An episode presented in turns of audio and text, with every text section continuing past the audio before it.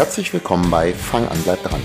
In diesem Podcast möchte ich dir Fitness und einen gesunden Lifestyle auf einfache und leicht verständliche Art und Weise nahebringen. Ich bin übrigens Thorsten Hösemann, Personal Trainer aus Wenigsen bei Hannover. Und ich habe meine Erfüllung darin gefunden, Menschen wie dir auf ihrem erfolgreichen Fitnessweg zu helfen.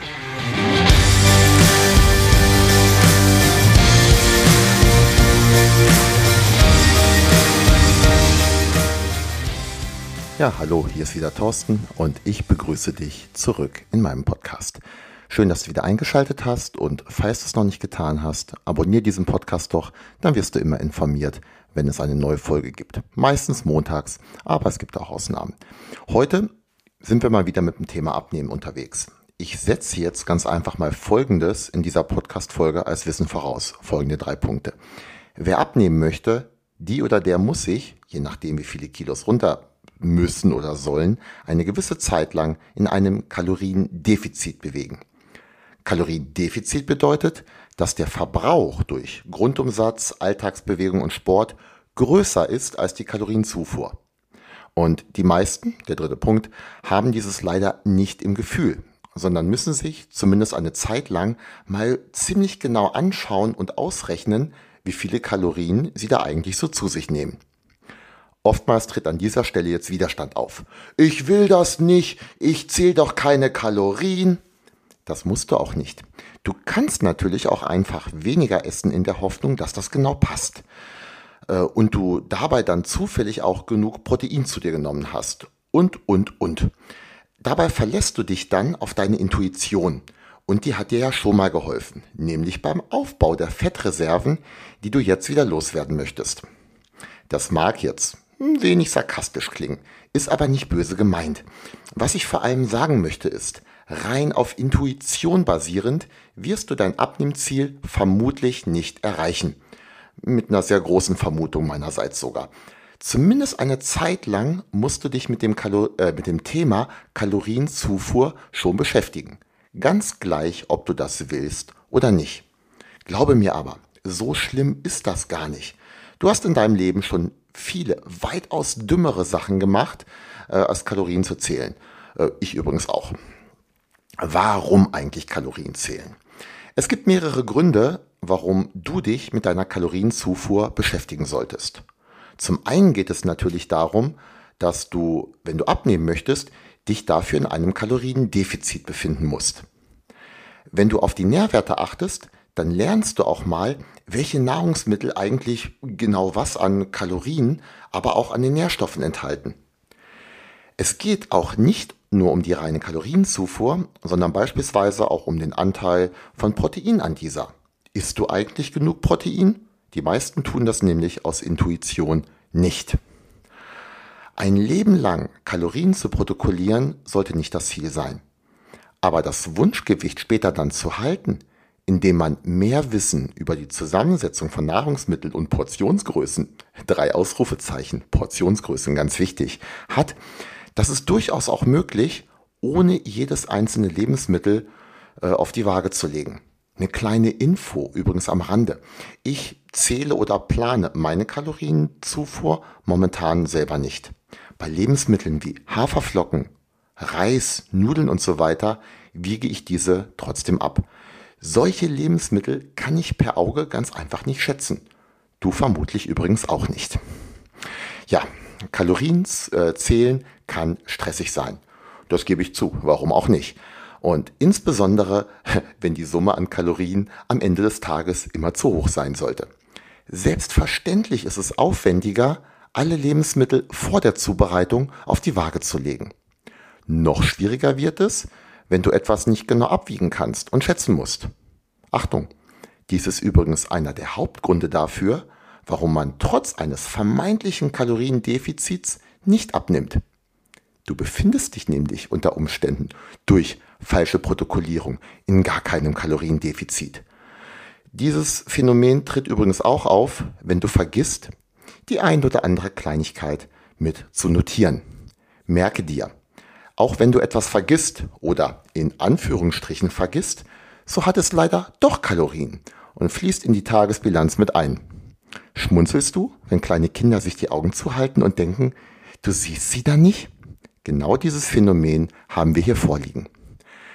Die Fehlprotokollierung tritt übrigens häufiger auf, als du vermutest und ist auch die Hauptbegründung, warum ich esse doch so wenig, dann doch nicht zu einem Gewichtsverlust führt. Thema unterwegs essen. Unterwegs, wenn du auswärts, äh, auswärts isst, ist das Zählen der Kalorien übrigens noch schwieriger. In den allermeisten Fällen hast du keinen Einfluss darauf, was der Koch da alles in die Pfanne haut. Komm aber mal ein kleines bisschen näher ran, dann verrate ich dir ein Geheimnis. Das ist auch gut so.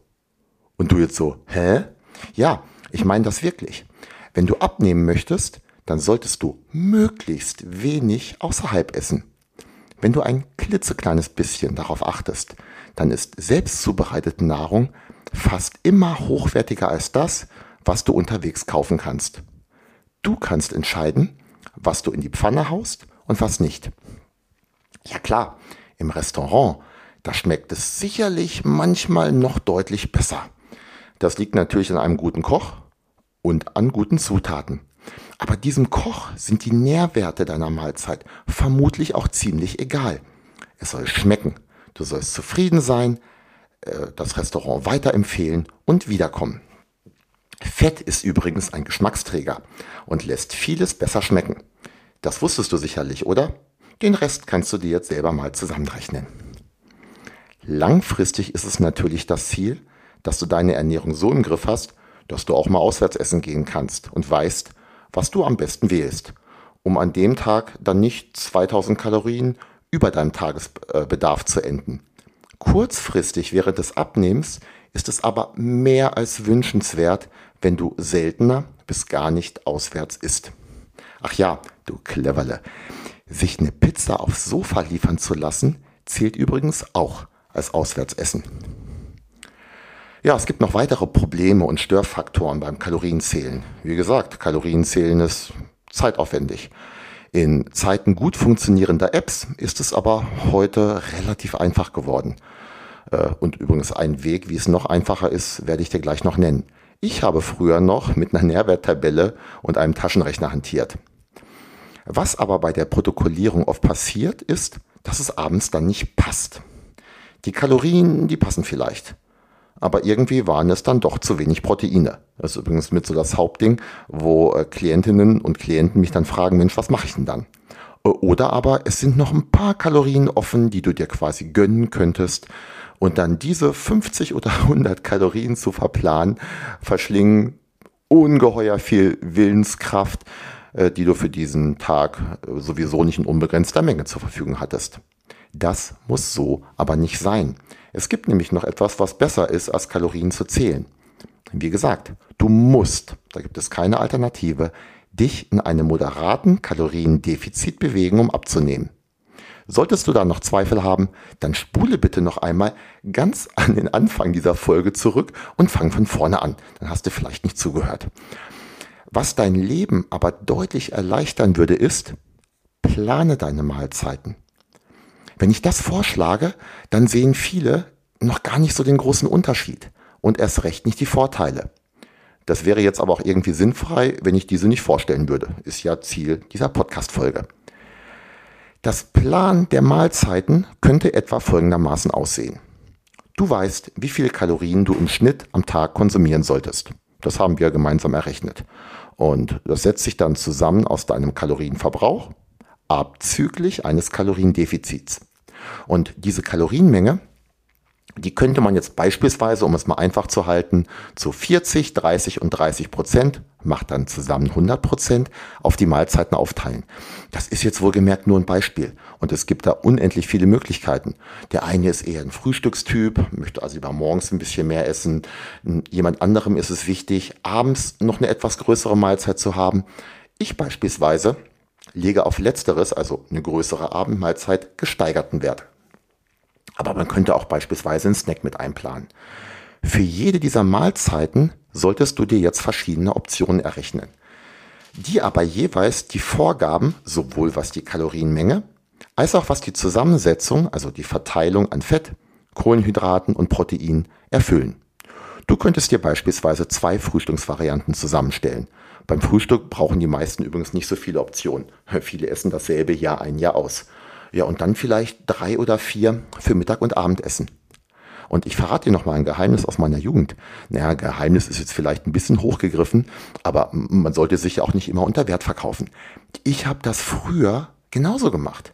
Damals 1998, 99 als ambitionierter Kugelstoßer und Diskuswerfer habe ich mir genauso mehrere Mahlzeitenoptionen ausgerechnet mit ja, damals Taschenrechner und Kalorientabelle. Mir ging es damals wohlgemerkt darum, in einen Kalorienüberschuss zu kommen und genug Protein zu haben, aber auch genug Kohlenhydrate und auch, dass die Fettmenge dazu gepasst hat. Ähm, als Kugelstoßer und Diskuswerfer damals war ich eigentlich immer zu leicht. Ich sehe dann auf den Fotos neben den größeren und schwereren, man könnte auch teilweise sagen dickeren Athleten, meistens so aus wie der Zehnkämpfer oder Langstreckenläufer. Ähm, also da war mehr an Muskulatur definitiv wünschenswert und ich bin die Sache genauso angegangen. Es hat gut funktioniert. Vorteile einer solchen Planung. Zukünftig musst du jetzt nicht mehr andauernd rechnen und kalkulieren und überlegen, was denn passen könnte. Du wählst einfach eine der Optionen, wiegst dir die Zutaten ab und fertig. Das verbraucht viel weniger Entscheidungskraft als bisher. Vermutlich hast du ohnehin genug Dinge im Kopf und Dinge zu erledigen. Da muss man sich das Leben nicht noch schwerer machen als ohnehin schon. Äh, erst recht, wenn es einen leichteren Weg gibt, so wie diesen. Vielleicht kochst und bereitest du ja sogar schon zukünftige Mahlzeiten vor. Also nicht immer nur die nächste. Das nennt sich Meal Prep. Und auch dazu gibt es bereits eine Podcast-Folge. Musst einfach mal ein paar Wochen zurückspulen. Meal Prep spart nicht nur Zeit, sondern erleichtert dir das Leben äh, und deine Entscheidungen noch mehr. Wenn du eine vorbereitete Mahlzeit hast und du hast sie dabei, dann isst du die vermutlich auch und holst dir nicht, wenn der Hunger kommt, Currywurst, Pommes oder so, weil ja, wenn du Hunger erstmal hast, dann ist deine Willenskraft oftmals auch sehr, sehr gering. Die Wahrscheinlichkeit, dass du am Ende des Tages ziemlich genau bei den Kalorien rauskommst, die du dir eingeplant hattest, die ist verdammt groß. Das gilt auch für den Proteinanteil. Das hast du dir ja somit eingeplant. Natürlich kannst du dir auch immer mal wieder eine andere Mahlzeit zubereiten äh, oder dein Repertoire an Mahlzeitenvarianten erhöhen.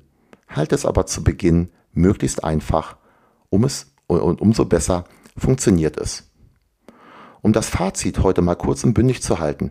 Wenn du abnehmen möchtest, erleichtert eine Planung, wie ich sie dir beschrieben habe, dein Leben sehr, sehr stark und macht es wahrscheinlicher oder viel wahrscheinlicher, dass du mit deinem Projekt endlich schlank auch Erfolg haben wirst. Du hast da keinen Bock drauf? Okay, das macht aus dir keinen unsympathischen Menschen. Verringert aber doch die Wahrscheinlichkeit des Erfolgs oder erschwert dir diesen zumindest sehr. Wenn du neben den Tipps hier aus dem Podcast und dem Blog Unterstützung beim Abnehmen in Anspruch nehmen möchtest, dann melde dich gerne. Ich helfe dir nicht nur durch Erstellen eines Plans, sondern begleite dich auf dem Weg und helfe dir mit Tipps wie diesem heute das Ziel zu erreichen und gleichzeitig dein Leben nicht unnötig zu verkomplizieren.